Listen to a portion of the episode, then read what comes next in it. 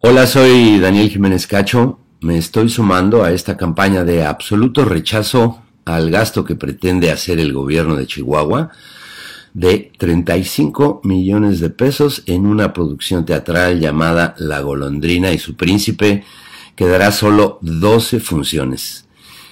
Esta cantidad es tan absurdamente alta que refleja un mecanismo de corrupción para desviar dinero, no sabemos con qué fines.